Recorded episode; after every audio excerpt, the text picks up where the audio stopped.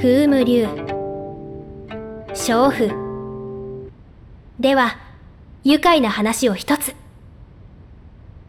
去る高貴なお方が山深い寺で馬を休められた時そこの僧侶に尋ねた。時に和尚は生臭ものを食べてしまったことがおありか？いえそれほどいただきません。ただ時折酒のつまみにすると大変結構な味でございますな。何？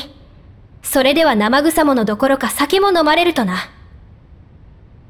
ええ私はそれほど好きではありませんが妻がよく好みますのでそれに付き合います。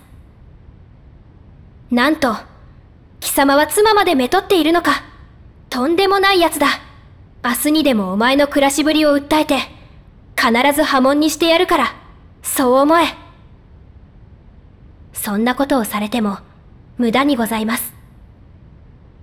なんだとそれはどういう意味だ？何を隠そう？去年に町で盗みを働いたことが露見した時にもう破門状は頂戴しておりますので。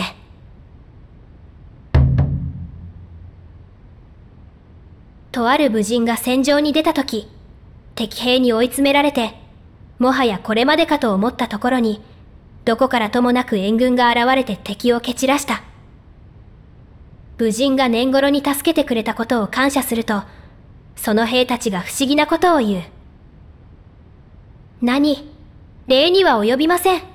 我々は日頃からあなたに助けられたものの精霊なのですから。それは思いがけないこともあるものだと思い喜んだが、はて、あなた方は一体何の精霊なのでございましょう、と問うた。我々は写術上で使われる的のせいでございます。あなたは他の方とは異なり、一度も我々を射抜くことがありませんでしたので、その恩に報いるためお助けいたしました。彼が戦場で追い詰められたというのも当然のことである。主人が役人の試験を受けるというので、一人の下人が友をした。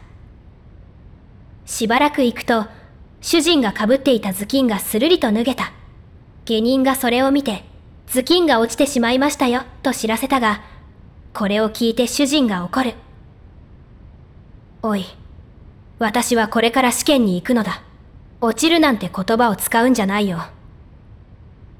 では、どう言えばよろしゅうございましょう？うむ、落ちるの代わりに、受かるというのがいいだろう。下人が主人の話に大変関心をしながら、頭巾をかぶせてやって、今度は紐をきつく締めた。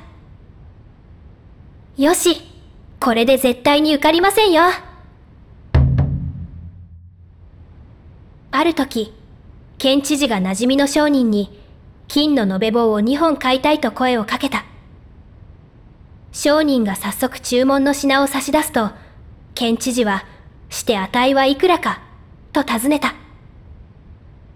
へえ、まあよそのお客様ならこんなところですが、閣下のご注文ですから、この半分の価格でお売りいたします。